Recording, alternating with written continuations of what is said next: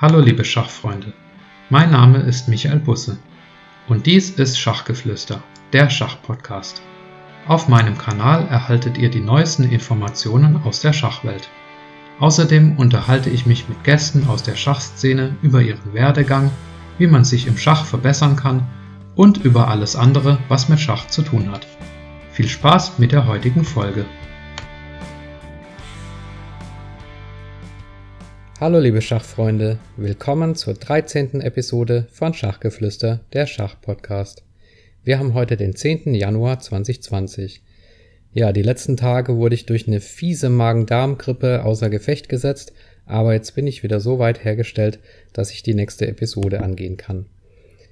Ähm, ich möchte kurz starten mit einem Rückblick auf die letzten beiden Interview-Episoden und mit einem kleinen Ausblick, wie es weitergehen soll bei diesem Podcast im Jahr 2020 und ein kleiner Rückblick auf das Schachjahr 2019. Und dann geht's zum eigentlichen Thema des heutigen Tages, nämlich Eröffnungsgrundsätze. Ja, also die letzten beiden Episoden, die haben mir unheimlich Spaß gemacht. Ich habe ja FM Johannes Fischer interviewt und IM Christoph Silecki das waren beides unheimlich tolle Persönlichkeiten und für mich auch ein echten Erlebnis und aufregend, äh, die beiden zu interviewen. Also ich war wirklich ziemlich durcheinander vorher, aber es hat ja dann trotzdem noch ganz gut geklappt. Die beiden sind auch total unterschiedliche Typen, aber auf ihre Weise beide ganz toll.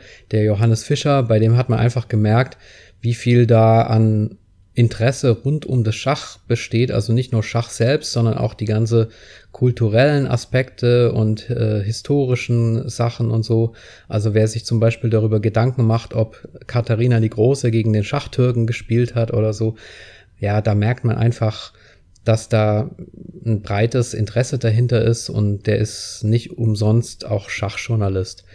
Und beim Christoph Silecki, der war total locker. Der hat mir auch sofort das Du angeboten im Vorgespräch. Ihr habt es vielleicht gemerkt, dass ich ihn geduzt habe und hat auch gleich gesagt, ja, wenn du möchtest, dann komme ich noch mal ein zweites Mal zu deinem Podcast. Und ja, mit beiden hätte ich noch länger reden können, aber beim Christoph Silecki war es zum Beispiel so, dass es schon 12.15 Uhr war und um 12 Uhr hat der zweite Tag der Blitzweltmeisterschaft äh, angefangen und da wollte ich auch nicht länger von seiner Zeit stehlen. Aber ja, ich fand es wirklich super und ich habe auch auf Facebook schon gehört von einem Podcast-Hörer, dass er fand, dass es die besten beiden Episoden waren. Und ich werde auf jeden Fall weiterhin versuchen, noch zusätzliche interessante Interviewgäste zu holen. Eine Anfrage habe ich am Laufen und ja, schauen wir mal, wer so im Jahr 2020 mir vor das Mikrofon kommt. Ähm, damit sind wir eigentlich auch schon beim Ausblick. Das erste Thema ist das Blindschach. Ich habe ja am Anfang gesagt, ich möchte Blindschach als ja, Motiv dieses Schach-Podcasts haben, weil man da sonst einfach nicht so viel dazu findet.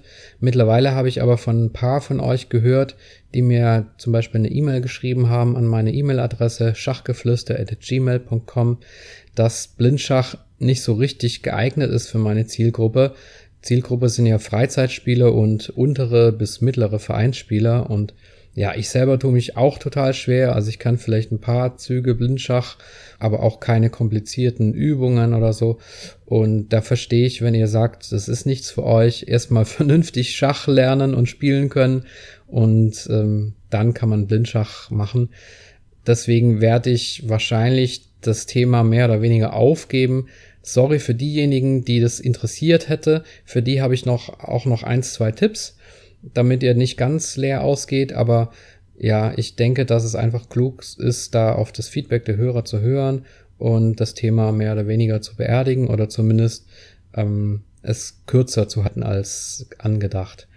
Der erste Blindschachtipp, den ich noch habe, ist, dass man einfach ja mit seinem Gegner oder mit seinem Mitspieler, man, man braucht zwei Leute dazu, dass man sich hinsetzt und sagt, wir spielen quasi einen Zug jeweils immer hinterher. Also man sagt zum Beispiel D4 an, erstens D4 und zieht dann D4 aber noch nicht, sondern der Gegner, jetzt ist Schwarz dran, ohne dass man eben den weißen Zug macht. Und wenn Schwarz dann zum Beispiel sagt, okay, ich erwidere mit Springer F6, dann zieht man erst den ähm, D4-Zug. Aber den Springer F6 hat man noch nicht. Das heißt, im zweiten Zug, wenn Weiß wieder dran ist, dann sieht Weiß auf dem Brett nur D4 und den Springer F6 denkt er sich. Und also ihr wisst, was ich meine. Man ist quasi immer einen Zug im Blindschach, einen, einen Zug, der gespielt wurde, der wurde nur angesagt und wurde aber nicht auf das Brett gebracht. Und so kann man im Prinzip die ganze Partie durchspielen und kann sich trainieren, dass man eine Stellung vor sich sieht, aber im geistigen Auge quasi schon ein Zug weiter ist. Ich finde es ein super Training. Ich habe leider im Verein nicht so die Leute, die da das machen wollen. Die wollen einfach immer nur blitzen im Prinzip. Ist auch nicht schlimm, so ist es wahrscheinlich in fast allen Vereinen.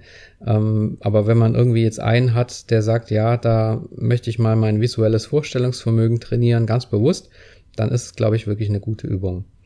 An der Stelle auch nochmal der Hinweis auf die App Chess Eye, also Schachauge, auseinandergeschrieben. Da sind noch weitere Blindschachübungen und ja, damit möchte ich das Thema sozusagen auch erstmal vorläufig schließen. Was möchte ich noch machen, außer Interviews in den nächsten Episoden? Ich habe mir überlegt, ein Thema wäre noch Psychologie im Schach.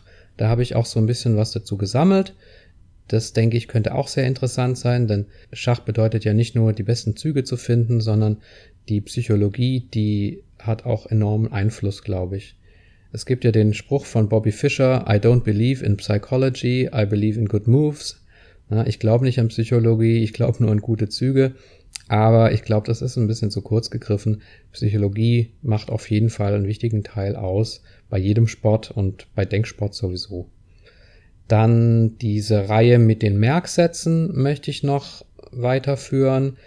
Die hatte ich ja angefangen mit diesem Seitenschach gegen den spanischen und den sibirischen Zug. Falls ihr das nicht gehört habt, hört rein in die entsprechende Episode, die mit Merksätze überschrieben ist. Ich weiß gerade nicht, die wievielte das ist. Und dann möchte ich die Reihe mit den Begrifflichkeiten noch fortführen. Da habe ich ja bisher zu Rochade, Remis und Qualität was gesagt. Das kann man auch noch weitermachen. Und auch auf meiner Agenda steht so ein kleiner Streifzug durch Internet-Schachforen. Es gibt ja so ein paar Schachforen, in denen über Schach diskutiert wird. Schachfeld, Schachburg, Schacharena und so weiter. Und äh, da würde ich gerne mal reinschauen. Und dann möchte ich eine neue Reihe anfangen, die ich heute beginne mit zehn Regeln oder zehn Grundsätzen. Das geht los mit zehn Grundsätzen der Eröffnung, dann kommen zehn Grundsätze des Mittelspiels, des Endspiels und vielleicht auch noch zehn allgemeine Grundsätze. Da muss ich noch überlegen, ob ich die ins Mittel- und Endspiel unterbringe oder ob ich da extra zehn Grundsätze mache. Aber heute fange ich mal an mit der Eröffnung. Ja, das sind so die Episoden, die ich vorhab in den nächsten Wochen und Monaten. Ein Rückblick auf das Schachjahr 2019 finde ich ist auch angebracht zum Jahreswechsel. Es war auf jeden Fall das Jahr des Magnus Carlsen. Er wurde ja im klassischen Schach Weltmeister und auch zuletzt im Jahresende, ihr habt es mitbekommen, im Blitzschach und im Schnellschach.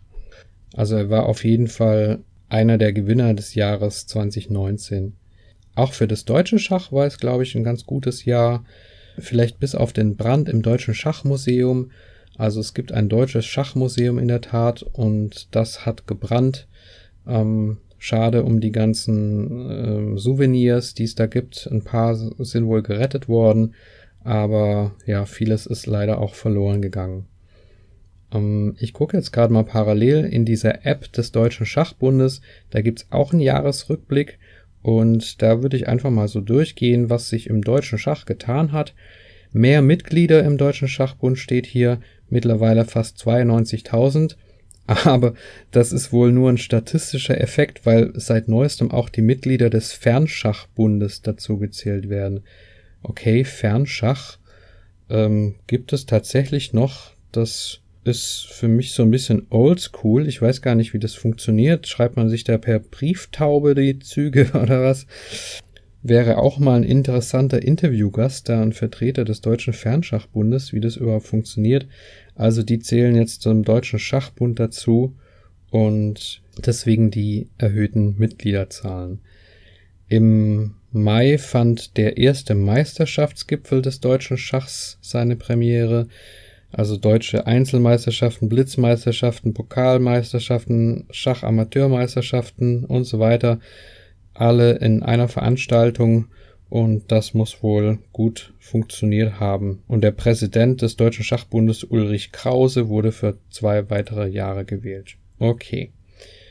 Dann diese deutsche Schachamateurmeisterschaften, die haben ganz viele Teilnehmer gehabt und da muss man echt sagen, das ist eine tolle Veranstaltung, dass man so viele Leute zusammenbringt, die Schach spielen.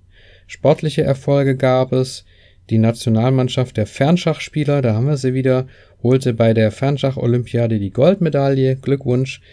Elisabeth Pätz, die beste deutsche Schachspielerin, erreichte bei der Einzel-Europameisterschaft sensationell den dritten Platz. Daniel Friedmann setzte sich beim größten Schach-Open Europas, dem Kränke Chess Open in Karlsruhe durch. Silvio Bayer krönte sich zum besten Problemschachlöser der Welt in der Retro-Abteilung. Aha, Problemschachlöser, was es alles gibt. Also offenbar werden da irgendwelche Taktiken oder sowas vorgegeben und dann muss man die lösen. Nee, es geht um Problemkomponisten. Aha, also man muss da ein Problem äh, sozusagen komponieren, also und da wird wohl, je schöner das Problem ist, desto besser ist das, keine Ahnung. Also auch das wäre mal was für ein Interview. Ähm, die Mannschaftseuropameisterschaften der Altersklasse U18 waren erfolgreich.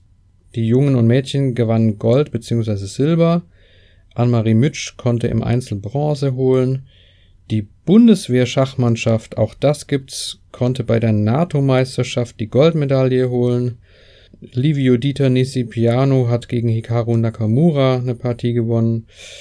Elisabeth Petz war beim FIDE Women's Grand Prix auf dem fünften Platz, bla bla bla. Also es geht jetzt hier mit Einzelsachen weiter, aber insgesamt muss man sehen, ein positives Jahr für die Deutschen. Louis Engel und Vincent Keimer wurden mit 16 bzw. 14 Jahren die jüngsten Großmeister, die es in Deutschland je gab. Und der FIDE Grand Prix in Hamburg, über den habe ich berichtet, der war auch ein Erfolg. Und dann gab es noch eine tolle Veranstaltung in Bremen vor dem Bremer Rathaus Open Air. Kamen 1000 Schülerinnen und Schüler zum Schachspielen auf den Marktplatz unter der vom Marco Bode, also vom Fußballer Marco Bode unterstützten Aktion Schach macht schlau. Und ja, das waren so die Highlights des deutschen Schachs. Ich hoffe, euer Schachjahr war ebenso erfolgreich und äh, drückt euch natürlich die Daumen für 2020. Nicht nur, dass ihr euch verbessert, sondern auch, dass es eben weiterhin euch Spaß macht. Ja, dann der Ausblick aufs Schachjahr 2020, den möchte ich ein bisschen kürzer halten. Es gibt auf jeden Fall das Kandidatenturnier, das am 15. März, glaube ich, anfängt bei dem der Herausforderer für die Weltmeisterschaft gesucht wird gegen Magnus Carlsen. Die Weltmeisterschaft findet dann irgendwann im Herbst statt. Dann gibt's noch die Schacholympiade, die Bundesliga und ja, international können wir uns, glaube ich, darauf freuen mit ähm, Ali Reza Firuja und auch den jungen Indern, zum Beispiel Pragnananda. Da stehen interessante Herausforderer für Carlsen bereit und es wird auch interessant sein zu sehen, wie sich Vincent Keimer schlägt. Da wächst ja ein deutsches Talent heran. Ja, das war im Prinzip das, was ich noch vorweg schicken möchte vor der eigentlichen Episode heute. Ein kleiner Tipp noch. Ich habe mir jetzt ein Schachposter bestellt im Internet und zwar auf der Seite warumschach.de. Nochmal warumschach.de. Das ist ein Poster in verschiedenen Größen von DIN A0, glaube ich, bis DIN A4 und darauf abgebildet sind Porträts der 16 Weltmeister.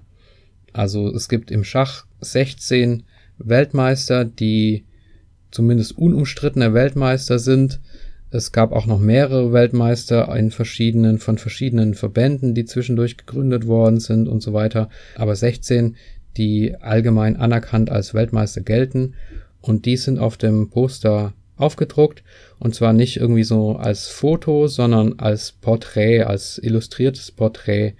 Das Poster ist so ein bisschen rot und blau lastig, aber es ist wirklich schön und ihr könnt euch das zum Beispiel in eurem Vereinsheim aufhängen oder im Büro, um eben zu zeigen, dass ihr Schachfans seid. Und mir gefällt es ganz gut. An sich, ja, also ich werde es mir wahrscheinlich ins Büro aufhängen, weil wir im Vereinsheim schon die meisten Wände zugepflastert haben mit irgendwelchen Urkunden oder sowas. Schaut es euch einfach mal an, ob es euch gefällt. So, jetzt aber zum eigentlichen Inhalt der Episode, nämlich 10 Eröffnungsgrundsätze. Zunächst möchte ich ein paar Sachen noch vorausschicken. Eröffnungen werden allgemein überschätzt. Das ist jetzt einfach mal so eine Aussage von mir, aber ich bin nicht der Einzige, der das sagt, sondern wenn ich diesen Perpetual Chess Podcast höre, da heißt es auch immer wieder von erfahrenen Spielern, dass Spieler auf unterem Niveau, also reine Freizeitspieler oder auch untere bis mittlere Vereinsspieler, tendenziell viel zu viel Zeit verschwenden, Eröffnungen zu lernen.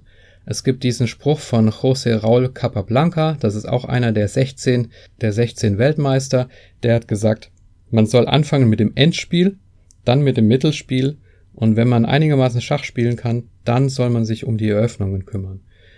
Das ist jetzt natürlich auch wieder zugespitzt. Ein Schachspiel fängt nun mal mit der Eröffnung an und ich kann nicht einfach mit H3 anfangen oder F3 soll übrigens der schlechteste Zug von allen sein, ja. Also ich kann nicht einfach F3 anfangen und dann erwarten, dass ich eine tolle Partie spiele. Klar muss man ein bisschen was über Eröffnungen wissen, aber so spezialisieren auf Eröffnungen, das macht auf unserem Niveau eigentlich keinen Sinn. Ich würde mal sagen, sogar bis äh, DWZ 1800, 1900 wird viel zu viel mit Eröffnungen gemacht. Wo verliert man die Partien oder wo gewinnt man die Partien? Nicht in der Eröffnung.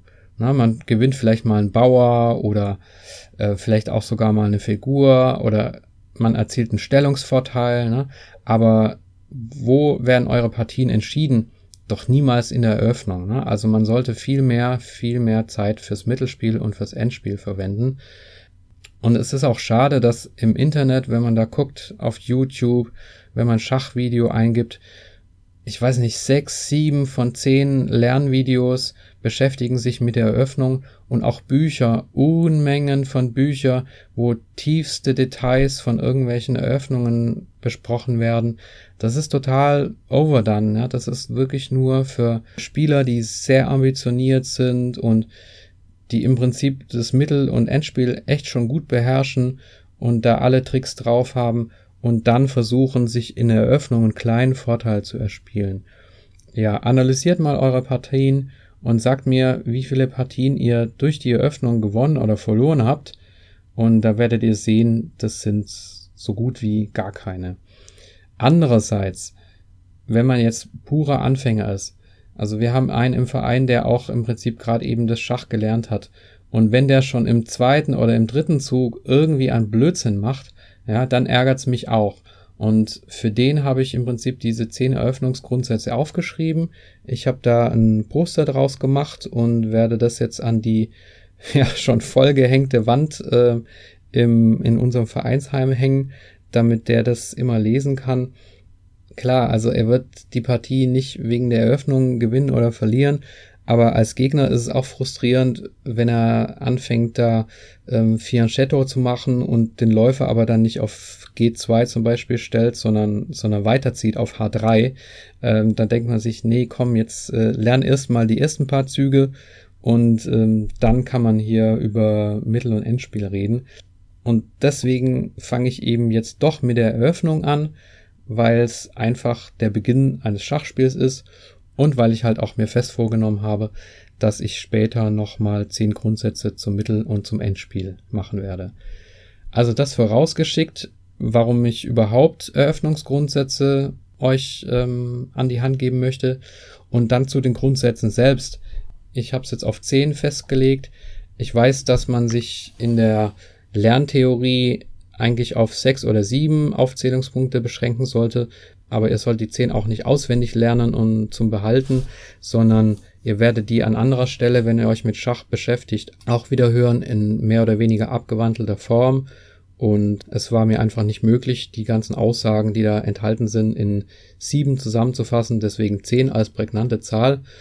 Es gibt keine zehn festgelegten oder definierten Eröffnungsgrundsätze. Also wenn ihr ein Video über Eröffnungen seht oder ein Buch über Eröffnungen lest, dann werden die anders formuliert sein, diese Eröffnungsregeln, und vielleicht auch zusammengefasst sein, vielleicht sind es auch nur fünf, aber im Grunde genommen unterscheiden sie sich nicht, sie sagen alle mehr oder weniger das Gleiche, alle Leute sind sich einig, dass man zum Beispiel das Zentrum beherrschen soll. Und ob man dann sagt, beherrsche das Zentrum oder kämpfe um das Zentrum oder ziehe deine Figuren so, dass sie das Zentrum besetzen, das ist dann auch egal. Wichtig ist die Botschaft dahinter. Und ich habe jetzt eben zehn so mal formuliert. Und ja, ohne weiteres Vorgerede möchte ich euch die jetzt vorstellen. Ich lese die erstmal alle zehn vor und sag dann ein bisschen was dazu und wiederhole dann am Ende nochmal alle zehn.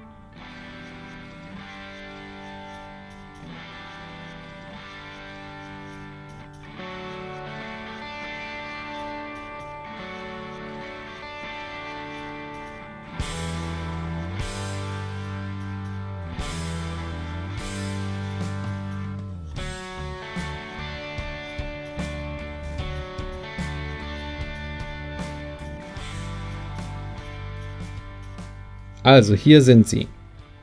Erstens, entwickle früh beide Zentrumsbauern. Zweitens, entwickle früh mindestens drei der vier Leichtfiguren. Drittens, bewege nicht ohne Not zweimal hintereinander dieselbe Figur. Viertens, führe in den ersten zehn Zügen die Rochade durch. Fünftens, bring die Dame nicht zu früh ins Spiel. Sechstens, kämpfe um das Zentrum.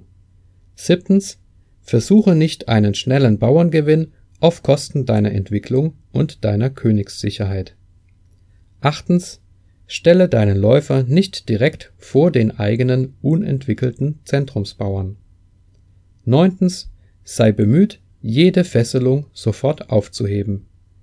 Zehntens, stelle die Verbindung zwischen beiden Türmen her. Okay, das sind die zehn Grundsätze. Jetzt würde ich zu jedem Grundsatz nochmal ein bisschen kurz was sagen. Und ja, vorab auch nochmal, das kann ich glaube ich zu allen zehn sagen, es sind Grundsätze. Der Meister darf natürlich gegen Grundsätze verstoßen, wenn er weiß, an welcher Stelle er es macht. Das ist natürlich für Anfänger alles gedacht und es gibt genug Eröffnungen, bei denen das so nicht stimmt, die trotzdem gut sind, ja, wo man zum Beispiel die Dame sehr früh ins Spiel bringt, skandinavisch, ich habe neulich ein Video gesehen von Magnus Carlsen, der ein paar Blitzpartien hintereinander gespielt hat und er hat ständig im zweiten Zug die Dame ins Spiel gebracht. Aber der weiß halt auch, was er damit gemacht hat. Also der Meister, der darf auch gegen die Regeln verstoßen, wenn er weiß, was er tut. Aber für diejenigen, die noch nicht die Erfahrung haben und die noch nicht so viele Eröffnungen genau kennen, für die empfiehlt es sich, sich an diese Grundsätze zu halten. Die Eröffnung definiert sich übrigens ungefähr so, dass man sagt, sie geht so lange, bis die Verbindung zwischen den beiden Türmen hergestellt ist.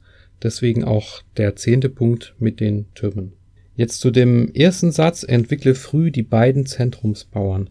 Ich habe das schon halt oft erlebt, wenn ich gegen Anfänger gespielt habe, dass die dann angefangen haben mit H3, A3, vielleicht die Springer noch entwickeln und dann den Läufer vieranstetieren und so weiter aber im Zentrum die Bauern einfach nicht entwickelt. Und das ist nicht gut. Die Bauern müssen am Anfang eingesetzt werden, um das Zentrum zu beherrschen. Ne? Also spielt D4 oder E4 oder meinetwegen mit Schwarz ähm, D6, D5, E6, E5. Auf jeden Fall bewegt beide Zentrumsbauern. Natürlich gibt's auch Öffnungen, wo man dann den zweiten Zentrumsbauern irgendwann erst ganz spät bewegt. Das ist mir klar aber versucht, beide Zentrumsbauern ins Spiel zu bringen. Nicht zwingend beide zwei Schritte nach vorne. Meistens muss man einen nur einen Schritt nach vorne setzen. Aber ja, das, also seid mit den Bauern nicht hinterher. Das sind diejenigen, die im Prinzip am Anfang ins Spiel gebracht werden, um das Zentrum zu beherrschen. Und da nützt es nichts, wenn ihr die zurückhaltet. Dann der zweite Satz, entwickle früh mindestens drei der vier Leichtfiguren.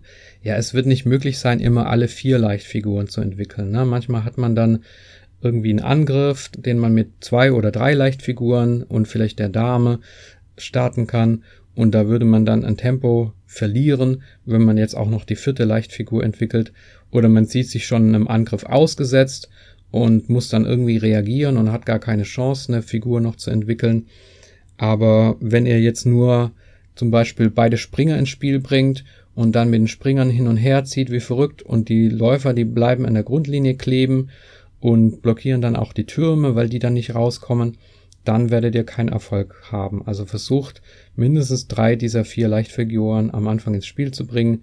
Idealerweise natürlich alle vier, aber das wird nicht immer gehen.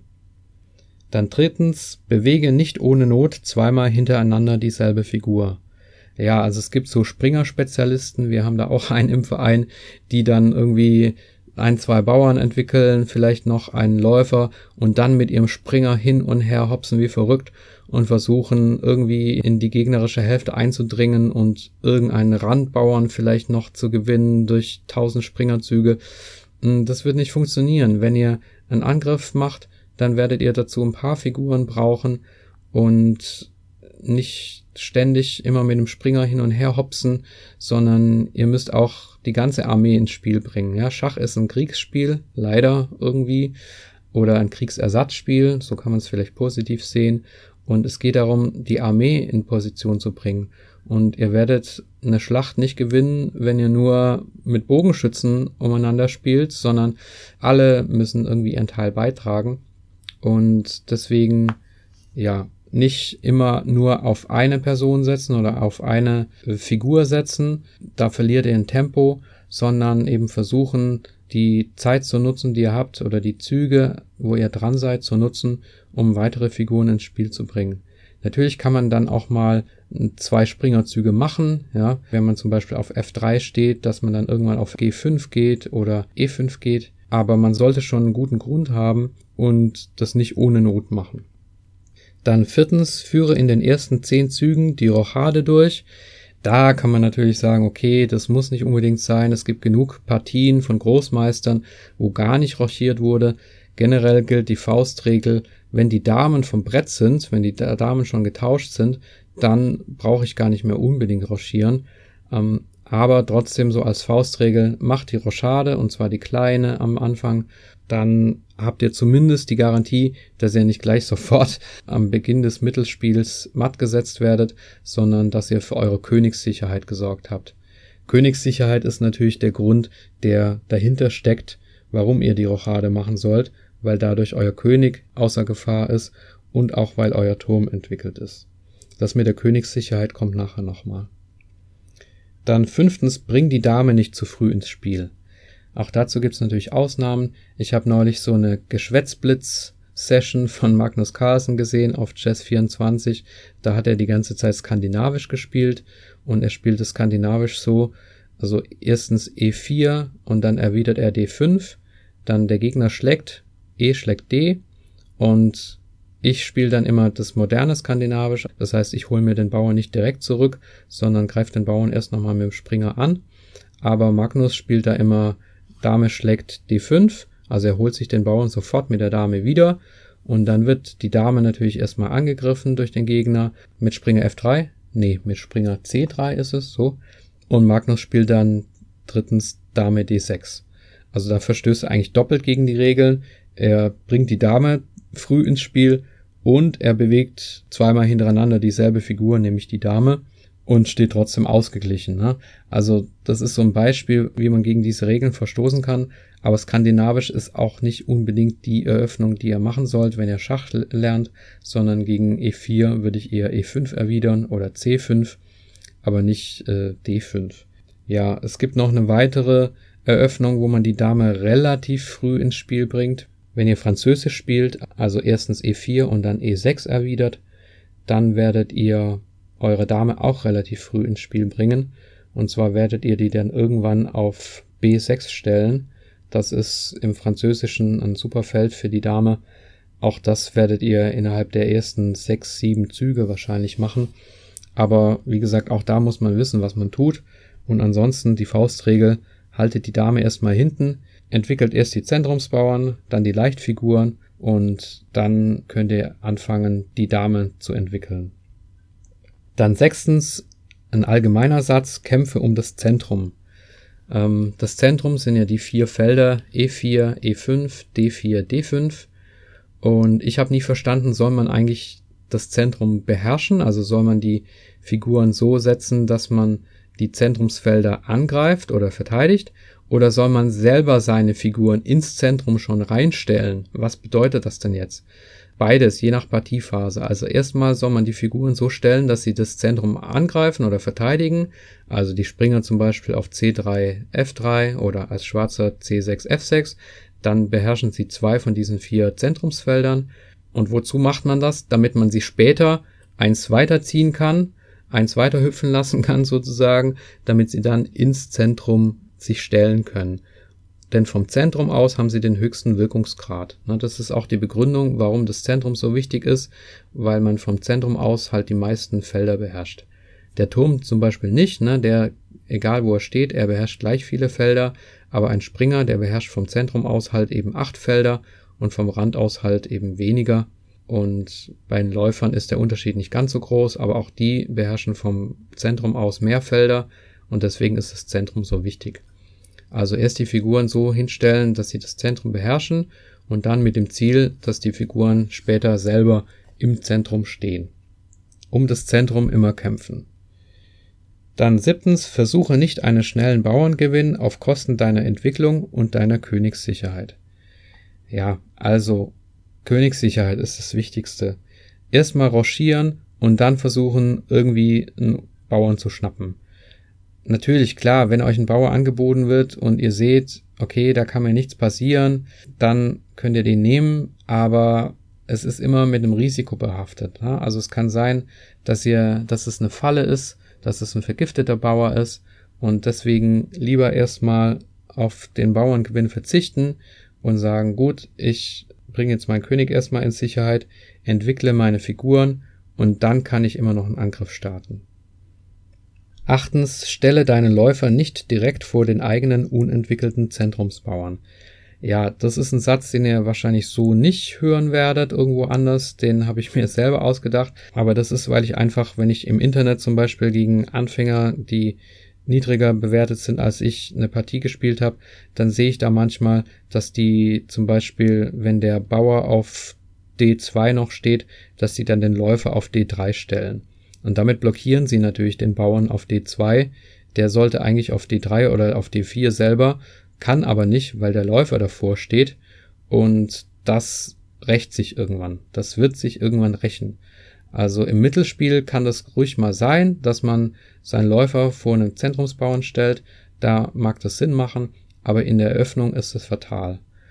Also ich hätte den Satz auch noch erweitern können und sagen können, macht keine unsinnigen Läuferzüge. Mir fällt noch ein weiterer Zug ein, den ich ein paar Mal schon gesehen habe, der keinen Sinn macht mit dem Läufer, und zwar, wenn ihr fianchettiert, also ihr spielt den Bauern auf B3 oder G3, um dann Platz zu machen für den Läufer nach außen. Dann stellt den Läufer nur auf B2 und zieht ihn nicht noch eins weiter auf A3. Also es macht keinen Sinn, ähm, zum Beispiel B3 zu spielen und dann den Läufer auf A3 zu stellen. Das kann später im Mittelspiel Sinn machen, aber in der Eröffnung nicht.